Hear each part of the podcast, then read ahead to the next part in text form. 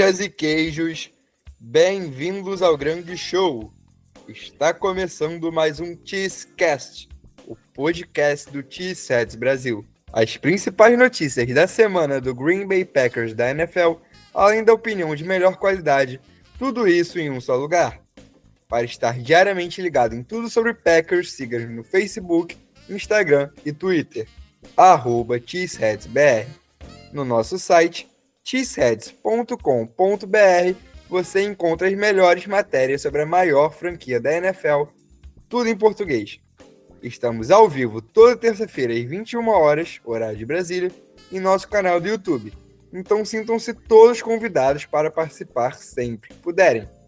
Lembrando que nosso podcast tem conteúdo exclusivo para a plataforma de streaming. Então não deixe de nos seguir aqui também e de ligar o sininho para não perder nenhum episódio. Eu sou Maurício Luz e hoje mais uma vez aqui comigo ele, o nosso paparazzi, o nosso narrador, o nosso repórter e redator, Hugo Góes. Fala, Hugo, como estamos? Boa noite, Maurício, para nós que estamos gravando nesta quarta-feira. Bom dia, boa tarde, boa noite, boa madrugada para quem estiver nos ouvindo a hora que puder. Tivemos aqui mais uma semana para falar dessa nossa queridíssima franquia. É, depois de mais uma. querida com a gente nessa última semana, não. Não tem sido muito querida com a gente, né? É. Mas. É, vamos, vamos debater um pouquinho essa semana. O tema dessa semana é um tema muito interessante. Acho que a galera vai gostar bastante. Muito obrigado. E... e, e é isso, cara. Temos, tivemos um tempo, vamos ter um tempo para treinar bom entre um jogo e outro. O que talvez para o Green Bay Packers seja um problema ter tempo para treinar. Pois é. Mas... Principalmente para defesa. Exatamente, exatamente. Mas vamos ver, vamos ver. Monday Night segunda que vem. Um jogo contra o Raiders, um jogo que passou mais do que nunca se tornar obrigação. Mas hoje o assunto não vai ser o Monday Night, né, Maurício? É isso. É, Monday Night vai ficar para frente, né? E hoje vamos debater bastante o que já aconteceu até aqui na temporada. Porém, antes de entrarmos na pauta da semana, vamos às Cheese News, as principais notícias da semana da NFL. Número 1, um, o cornerback Christian Gonzalez, do New England Patriots, está fora da temporada com uma lesão no quadril. Cara, uma pena, né? É, novato, estava é, vindo muito bem na temporada, foi chegou a ser eleito novato defensivo de setembro, é, teve boas partidas, estava é, até dando uma olhada nas estatísticas dele. Ele, entre os cornerbacks, segundo o PFF, estava com a quarta melhor nota. É, foi muito bem contra o, o Tyreek Hill, marcou ele assim no mano a mano algumas vezes e foi muito bem, elogiado pelo próprio Hill. E, pô, cara, uma pena essa lesão pro Patriots. Mas é aquilo, a gente espera que ele re consiga retornar 100% na próxima temporada para poder voltar a desempenhar esse futebol que ele estava apresentando, que estava muito bom e muito legal de acompanhar.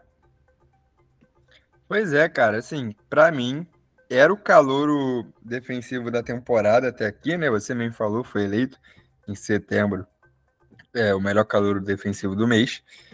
E, cara, uma pena uma pena, a gente nunca gosta de ver jogadores se lesionando, ainda mais jogadores jovens assim, tendo lesões tão sérias. Enfim, uma boa recuperação aí pro Christian Gonzalez, que será uma enorme ausência no meu no meu fantasy.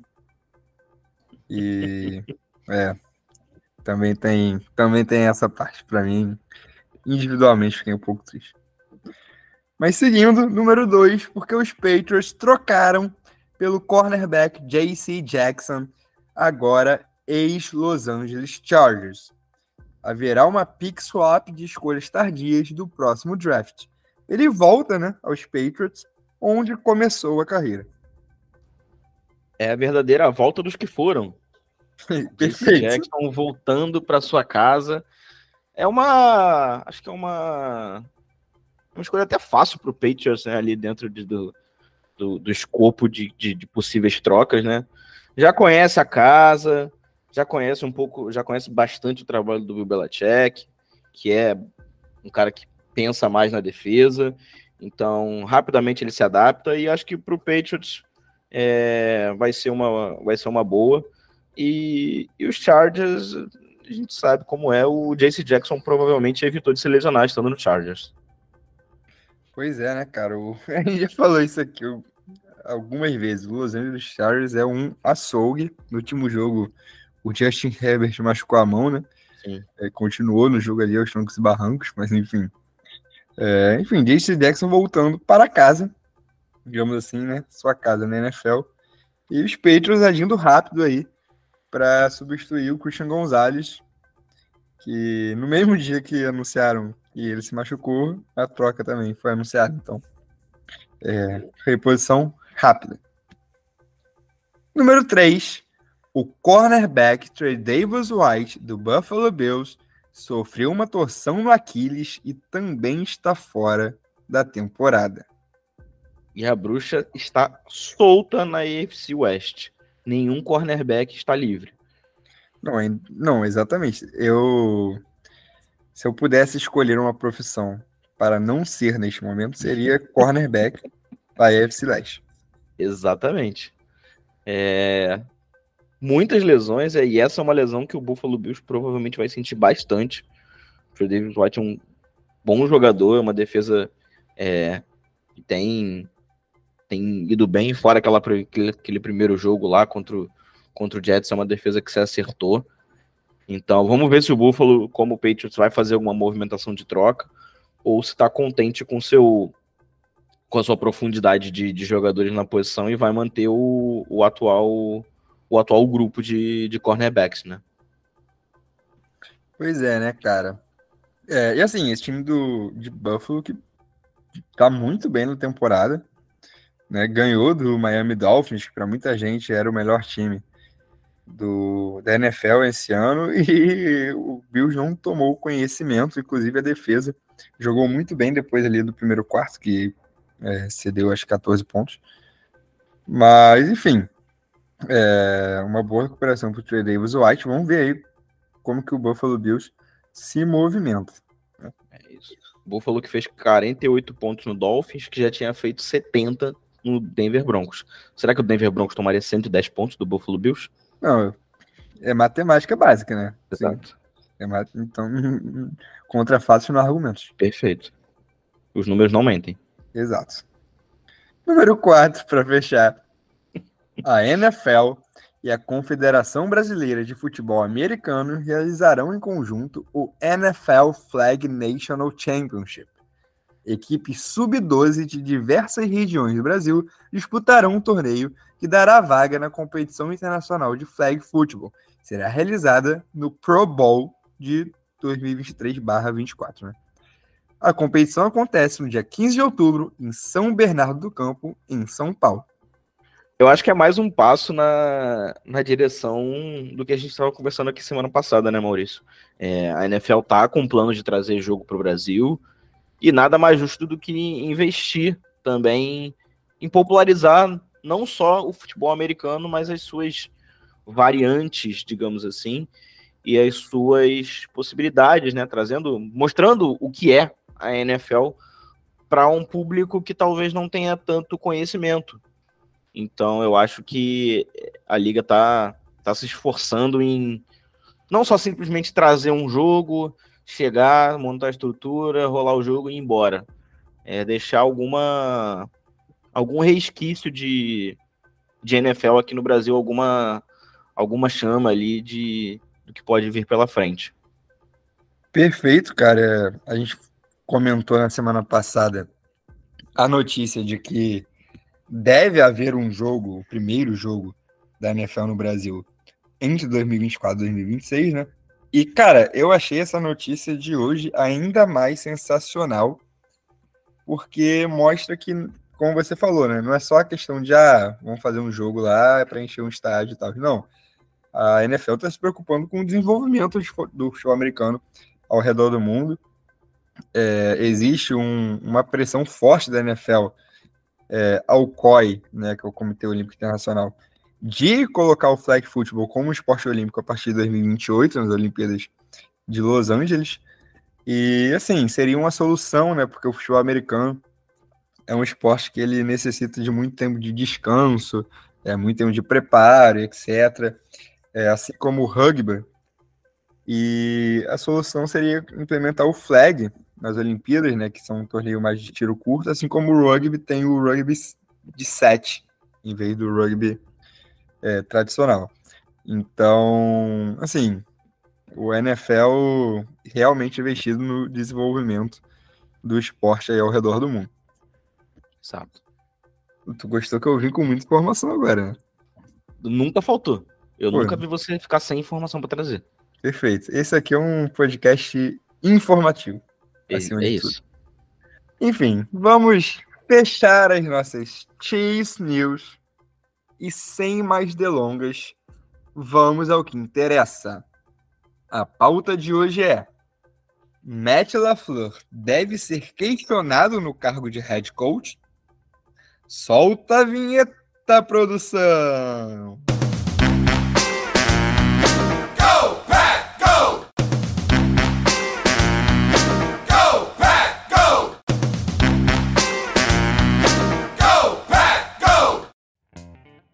Vamos lá, Hugo.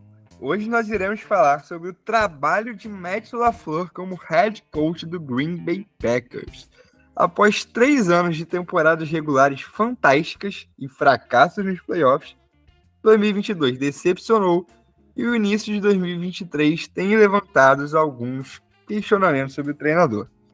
Afinal, Matt LaFleur deve ser questionado no seu cargo ou você acha que é exagero de parte, principalmente da torcida? Cara, eu acho que ele tem que ser.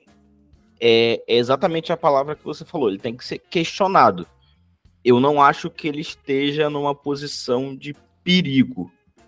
É, Bom, Isso é uma coisa que a gente, a gente comenta muito, né? Aqui, você, você é um cara que sempre falou muito disso e eu concordo em gênero, número e grau. É, a gente tem que questionar além da além de tipo a questionar as chamadas ofensivas do Matt LaFleur, a gente tem que questionar ele como head coach, não só como um coordenador ofensivo, né? Essa é uma tecla que você você bate bastante e eu acho Agradeço que agradeço o reconhecimento. É isso, é isso. Aqui a gente reconhece o trabalho que é sempre muito bem feito pela nossa equipe. Obrigado.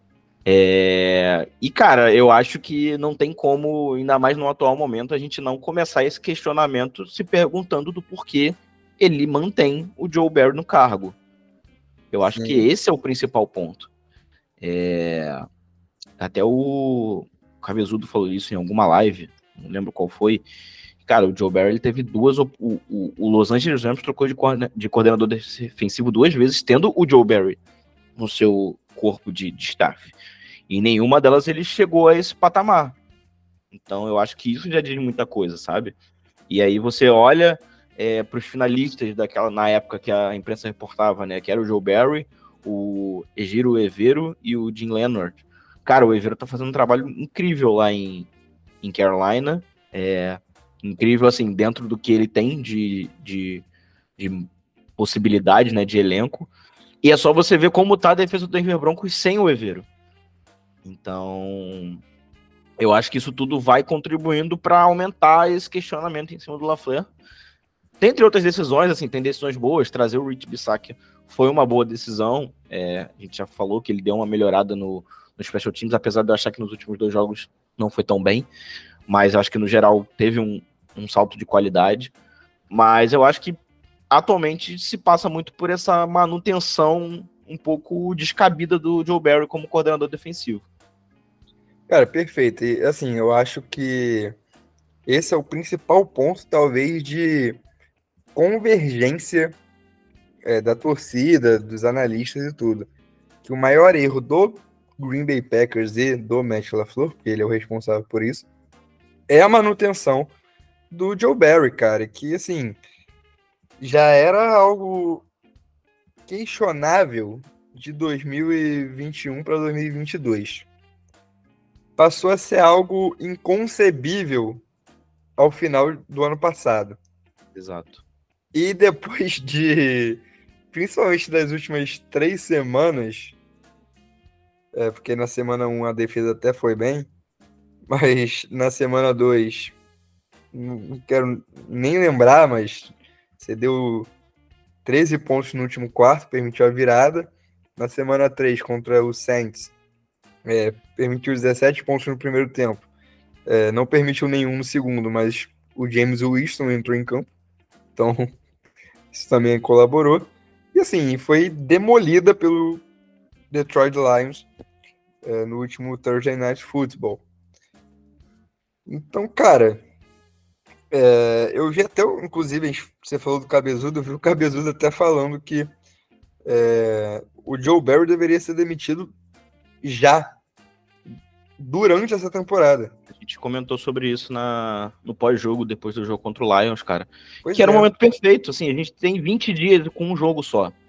Então já seria um momento muito bom para fazer essa troca e já fazer algumas transições.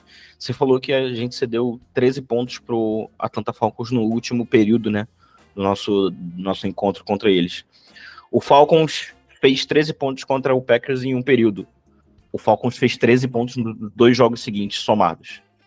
Pois é. Então, assim, a gente não vai. Não, é, não vamos transformar isso num podcast sobre Joe Barry novamente, porque. É isso, enfim. perfeito. Mas, cara, eu acho que tem, tem outras, outras questões sobre o Lafleur que me, que me chamam a atenção. É, especialmente no que tange comunicação dele. É, a gente fala também sobre isso, de como parece que ele tem um bingo ali de, de frases prontas para serem faladas em toda a coletiva. E acho que falta um pouco também de tato dele, de, de, de, de sair um pouco dessa quase que rotina, né, de, de, de, comunicação e de, de dar alguma satisfação, sabe, do, do, do que tá acontecendo. E isso até fazendo o, o, o contrário, o advogado dele também, no último jogo ele saiu dessa, dessa linha, ele tava mais assertivo, mais agressivo até, é, se mostrando ali bem impaciente com o que estava acontecendo. Mas a coletiva do Barry de segunda-feira foi totalmente fora da realidade. Então bate muito de frente com o discurso do Lafleur pós Thursday Night. Então são essas questões, às, às vezes parece que ele não entendeu o cargo dele, sabe? Perfeito, perfeito. Cara, é, a, a entrevista do Joe Barry me incomodou bastante. Porque, parece que ele não entendeu realmente o que tá de errado. E, o, cara, o Joe Barry, assim, já falei, né? Você falou, a gente não vai transformar isso aqui num, num podcast sobre o Joe Barry. Mas com certeza é o principal ponto. Você falou de outros pontos, e você puxou a coletiva do LaFleur, e ele falou, não, é, a gente tem que fazer uma mudança e, não- e etc, porque são erros repetidos, são erros que não podem acontecer e tal. É, mas a mudança parece que não vem, né? E eu acho que assim, o Joe Barry é, continua sendo um exemplo, mas eu acho que insistir em erros, no geral, é um- uma das grandes falhas do Matt LaFleur, cara. Ele parece que às vezes não aprende Sim. com, com certos erros, como por exemplo, e aí falando um pouco especificamente do último jogo, jogo contra o Lions, mas isso já aconteceu diversas vezes. O Matt LaFleur, ele parece que esquece que ele precisa, não é nem que ele pode, que ele precisa correr com a bola. Cara, foi as primeiras seis chamadas do Joe, do Joe Barry, já viu como é que já é automático a gente critica o homem? Do Matt LaFleur, foram passes. E o Jordan Love acertou um Sim. dos, dos seis primeiros passes. Sim. O Aaron Jones de volta no jogo, ele- acho que ele teve cinco carregadas, se não me engano, cinco Não. ou seis. Eu, eu anotei isso. Ele teve o primeiro toque na bola dele, faltando 13 minutos para acabar o segundo período. Pois é, cara. Eu até falei sobre isso de. Cara, se ele tá em condição. Ele deu, acho que teve cinco corridas e dois passes na direção dele. Ele teve É, duas recepções. Cara, se ele pode, se ele só pode tocar na bola sete vezes durante um jogo, não leva ele. leva, eleva o Patrick Taylor, eleva o Manuel Wilson. Porque, assim, cara, a gente não tinha um, a gente só tinha um running back, no final das contas, que era o AJ Dillon, que a gente sabe que não tá vivendo o melhor momento. Então, para além do que você falou, essa algumas gestões de grupo também a gente a gente questiona bastante, né? Mas essa questão da chamada foi uma coisa que eu também notei, também me incomodou bastante. E essa escolha por não usar um running back que supostamente deveria ter condições de jogo e, e claramente não tinha. Cara, e assim, é, o AJ, ok, o AJ não tem boa fase e tal, mas e, e aí eu entro num ponto específico, que é a gente não tem mais o Aaron Rodgers. A gente tem o Jordan Love, que é um cara no primeiro ano dele como titular. Ele precisa que o jogo terrestre seja, seja estabelecido. Não é que, pô, ele precisa que o jogo terrestre faça 200 jardas, não. Mas ele precisa que exista um, um mínimo ameaça do time correr com a bola. Sem dúvida. Porque assim, qual, qualquer quarterback já, já tem uma dificuldade quando fica muito óbvio que ele vai passar a bola, né? Um cara inexperiente é pior ainda. Então assim, a gente via é, o Jordan Love desconfortável, claramente. É, o time não corria com a bola e o Matt LaFleur chamava play action. Exato. Chamava play action. Exatamente. Cara, o, o Matt LaFleur estava chamando play action na linha de 5 jardas do campo de defesa. Sendo Sim. que o time não corria com a bola. Exatamente. Exatamente. Então, assim, cara, é, o Jordan Love não estava bem no jogo e o Matt LaFleur não ajudou o Jordan Love em nenhum momento porque ele ele parece que tem dificuldade em enxergar certas coisas. Ele parece que tem dificuldade de, de desgarrar de algumas convicções que ele parece ter. É, então, assim, é, você falou lá no início, a gente precisa questionar o Matt LaFleur. Daqui a pouco a gente entra no mérito se a gente deve pedir saída do Matt LaFleur ou não.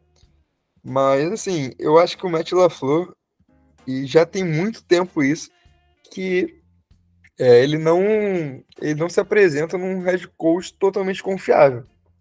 Perfeito. É... Eu, eu, eu concordo com, com, essa, com essa questão. Eu acho que ele, ele, inclusive, foi. Decaiu um pouco, né? Decaiu consideravelmente dos dois primeiros anos pro, pro que tem sido visto agora. É, especialmente nessa essa, essa questão de tomada de decisão dele e de leitura de jogo, ela, ela falha muito em, em alguns momentos, né? Porque você. O que a gente estava falando sobre esse começo de jogo contra o Lions. É, ok, que a defesa do Lions foi muito bem no jogo anterior contra o, contra o Atlanta, não foi? Foi contra o Atlanta. Parou, limitou bastante o Bijan Robinson. Mas, cara, você mostrar o seu adversário nas suas seis primeiras jogadas, seis passes, você descredibiliza o seu próprio jogo terrestre. Então, eu acho que o próprio Detroit Lions não respeitou o jogo terrestre do Packers a ponto de sentir que não precisava. Tanto que em muitos momentos a gente viu o Ed Hudson, ele estava nem alinhado como, como linha defensiva. Ele muitas vezes ele trabalhava ali vindo quase que como um linebacker, um inside linebacker, mas que muitas das vezes fazia o pass rush. Então, foi, foi um total descredibilização do que o próprio Matt LaFleur causou, não criando essa ameaça. Essa ameaça não foi criada em nenhum momento. E, e aí é quando ele falha até no que ele deveria, deveria ser supostamente é, acima da média, ou bom, que é as chamadas ofensivas. Que são as chamadas ofensivas, no caso. Perfeito. É, e assim, eu, acho que o Cabeludo é um cara que bate nessa tecla já há mais tempo, que o Matt LaFleur parece ser um cara mediano, e talvez o Aaron Rodgers, ele meio que mascarava isso, digamos assim. E, cara, eu, eu tô cada vez mais mais chegando nessa opinião do Cabezudo também, sabe? É, o Matt LaFleur parece tipo, cada vez mais perdido, com falta de ideias mesmo do que mudar, porque a gente falou da coletiva, ele fica nessa, não, a gente precisa mudar, isso não pode acontecer, é inadmitível inadmissível, perdão. Chega no outro jogo, os mesmos erros, as mesmas coisas, sabe, cara? Então, assim, Exato. é até meio cansativo a gente ver isso. Sim, sim. É, eu não, não, não sei se eu concordo tanto com essa ideia, não. Acho que ainda a gente tá precisa de um pouquinho mais de tempo para ter essa resposta. Mas eu concordo que que o que ele apresentou ali no início não não sei se os times também se prepararam mais, já conhecem um pouco mais do, do que ele pode trazer. E aí, vou, novamente, volto o demérito dele de não conseguir se adaptar às adaptações que fazem contra ele. Então, eu acho que, assim, já, já vou até um pouco me, me antecipar, falando um pouco do que eu acho do, da, da pergunta, né, se ele deve ser questionado. Eu acredito que questionar tem que ser, porque se a gente tivesse 4-0 aí, ele não podia ser questionado. Mas acho que no momento ele tem que ser. Tem que ter um, uma, uma luz amarela acesa pro, pro trabalho do LaFleur, sim. Mas eu não acho que seja caso de, como, como os americanos dizem, né, o hot seat, o, o banco quente. Acho que ele tem mais, pelo menos, mas essa é a próxima temporada ainda para ser avaliado. A não ser que aconteça uma tragédia agora até o final da temporada, que eu não vejo acontecendo. Pois é, assim. Eu, sinceramente, acho que ele não tá é, nesse hot seat que você falou. Ele não tá sendo tão questionado internamente e também não se pensa em se livrar, talvez, do Mestre LaFleur. Mas eu acho que mantendo esse nível, esses erros constantes sendo repetidos, eu acho que daqui a um tempo vai começar a ser, sabe? É, o, o Matt LaFleur, ele já teve mais moral, é, acredito eu. Não, talvez não dentro do Green Bay Packers, porque acho que ele ainda tem bastante moral, mas principalmente com a torcida, etc. Porque a gente sabe que em Green Bay isso é muito importante. Sim. Então, é, eu vejo ele começando a ser questionado e com, com justiça, né, respondendo a pergunta se ele deve ser questionado ou não. É, mas como você falou, eu não vejo ele ainda correndo o risco de, de perder esse cargo, enfim. Mas, cara, é, ele precisa com certeza evoluir e tomar decisões cada vez mais de head coach para que isso aconteça. É, e aí, seja demitir Joe Barry, seja é, mudar o plano de jogo, a forma que o time joga para se adaptar a um novo quarterback, porque o que me parece, vendo essas quatro semanas, é que o playbook ele não foi alterado. E isso já foi até comentado, né? O playbook não foi alterado do ano passado para cá com a saída do Aaron Rodgers. Mas me parece que nas primeiras semanas o LaFleur estava é, indo um pouco devagar com o Jordan Love para ver a resposta dele. E eu acho que ele foi com muita seja ao pote. Entendeu? Hashtag empolgou com o Jordan Love. Pois é, eu acho que ele empolgou, cara. E, e aí ele começou a, o que ele já fez no ano passado, por exemplo, é, em, em, outras oportunidades que o Love é, entrou em campo, que é usar ele como se ele fosse o Aaron Rodgers, sabe? E Colocar gente... cinco recebedores na linha, Exato. cinco rota vertical, sem Exato. tempo para lançar. Então, assim, é muito complicado, cara. Ele não pode fazer isso. E tanto que no segundo tempo o time ensaiou uma reação ali. É... Porque voltou a fazer o que vinha fazendo, principalmente ali é, nas primeiras semanas, que era trabalhar um pouco, é, primeiramente ali os passos mais curtos, e depois, em algum momento, soltar o braço do Love, que é muito forte, que aconteceu no final, no Exato. final mesmo né, do terceiro quarto. Sim. Então, é, usando a mobilidade do Jordan Love, né, etc., é, o Green Bay Packers melhorou no segundo tempo. Então, acho que o Jordan, o Jordan Love é, precisa de um pouco mais de paciência, e o Matt LaFleur tem que saber disso. Sim. Especialmente quando você tem uma coisa que a gente sempre fala muito, quando o seu melhor jogador é um running back, né? É, exatamente. no caso. Então eu acho que ele, ele, ele precisa dar esse, esse estalo mesmo de ver que, que o, o Jordan Love não é o, o Aaron Rodgers, obviamente, para fazer esses ajustes e, e conseguir deixar o ataque um pouco mais fluido, né? E assim, é, já encaminhando aqui pro final, só por último, a gente, a gente elogiou muito o Rich Bissac, etc., nos special teams, assim, com, com méritos, apesar do erro no último jogo dos special teams, e acho que freou qualquer tipo de reação. E assim, apenas trazendo uma última reflexão. Eu acho, assim, não sei tua opinião, mas você acha que o Matt LaFleur deixou muito na mão do Bissaka os special teams? Porque o Bissaka é muito bom realmente. E assim, ele deveria pelo menos é, ser mais ativo também nos special teams? Cara, eu acho que sim. Acho que ele deixou um pouco mais na mão do Bissaka, por até por conhecer já, até por Bissaka já ser um cara testado na NFL, não só como treinador de special teams, mas como head coach. E eu acho que ele, como head coach, deveria estar é, fazendo uma, digamos, uma supervisão em tudo que acontece. Afinal, é esse o trabalho dele, não só chamar jogadas. Então, não sei, não sei te dizer exatamente se está muito solto, mas a gente sentiu, especialmente na, na, na janela de, de transferências ali na off-season, de que o LaFleur deu muita autonomia para o Bissac para fazer algumas contratações que a gente sabia que eram claramente visando os special teams.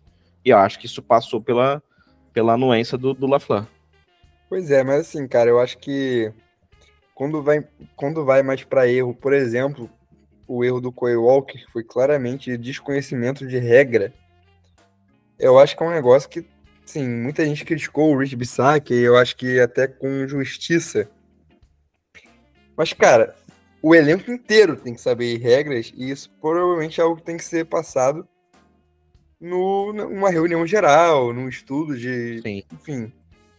É, eu acho que assim, o, o Quay Walker não saber de uma regra dessa também passa pelo Matt LaFleur. Sim. Ele tem que ser o primeiro a exigir que todos saibam as regras, todos saibam é, o que, o que pode e o que não pode fazer. Então, assim, muitos erros bobos, muito, muito, muitos erros repetidos, né? Que o Matt LaFleur já deveria ter consertado. Então, acho Sim. que a reflexão assim, final que eu, que eu chego é: o Matt LaFleur ele repete muitos erros. E se ele continuar repetindo esses erros, ele provavelmente vai sofrer uma pressão maior nos próximos meses. Sim. É, o, a gente falou sobre isso ontem, né, na, na, na live. Tá muito na, no crédito o quem tá, quem tá, vamos dizer assim, comprando esses erros é o LaFleur pela sua demora em, em, em atuar, né? É, a manutenção do Joe Bear tá na conta dele. É, esses erros é, que a gente sabe que poder, erros evitáveis e que fazem parte de um trabalho do head coach estão na conta dele. Então, a conta dele tá, tá crescendo. E ele não tá. A gente não tá vendo uma possibilidade dessa conta ser paga em algum momento com, com algum tipo de retorno. É isso. Hugão, vamos fechando aqui nosso programa, cara. Acho que a gente conseguiu falar bem dos erros, principalmente do Matt LaFleur. É, claro que tiveram muitos acertos ao longo do caminho, mas assim, tá difícil. Tá difícil de engolir algumas coisas. Então, um episódio até um pouco, talvez, mais revoltado. Mas... Episódio apocalíptico. É, exatamente. Mas, enfim, só para trazer um pouco essa reflexão sobre o Matt LaFleur, né? E esse trabalho que parece, inclusive, tá em... na decrescente, digamos Sim, assim. Sim, concordo. Então, enfim. Gão, seu recado final. É, muito obrigado pela participação mais uma vez aqui no nosso Discast. Eu que agradeço o convite, a gentileza de sempre. E fazer aqui o, o jabazinho pro Monday Night Football da semana que vem. Perfeito. Raiders e Packers, jogo em Las Vegas. É, e o Cheeseheads Brasil vai transmitir. Iremos narrar o jogo. Estarei na transmitir narração. Em áudio. Transmitir em áudio, perfeito. Estarei na narração. Vamos ter equipe reforçada para esse jogo. É... O jogo começa às 9h15, então, para você que está ouvindo esse podcast antes do Monday Night, apareça na nossa, no nosso canal do YouTube. Estaremos ao vivo, pré, antes, durante e depois do jogo do Monday Night. E esperamos conseguir uma vitória até tranquila, de certa forma. É isso. Valeu, Gão. Segunda-feira, transmissão especial lá no YouTube do T-Reds Brasil. O Gão comandará a transmissão, com muito brilho, com certeza. Minha participação Obrigado. ainda é dúvida, mas se tudo der certo também estarei. E é isso. Muito obrigado também a você que ficou até aqui com a gente em mais um episódio do Cheesecast. Rapaziada, forte abraço e go pack go!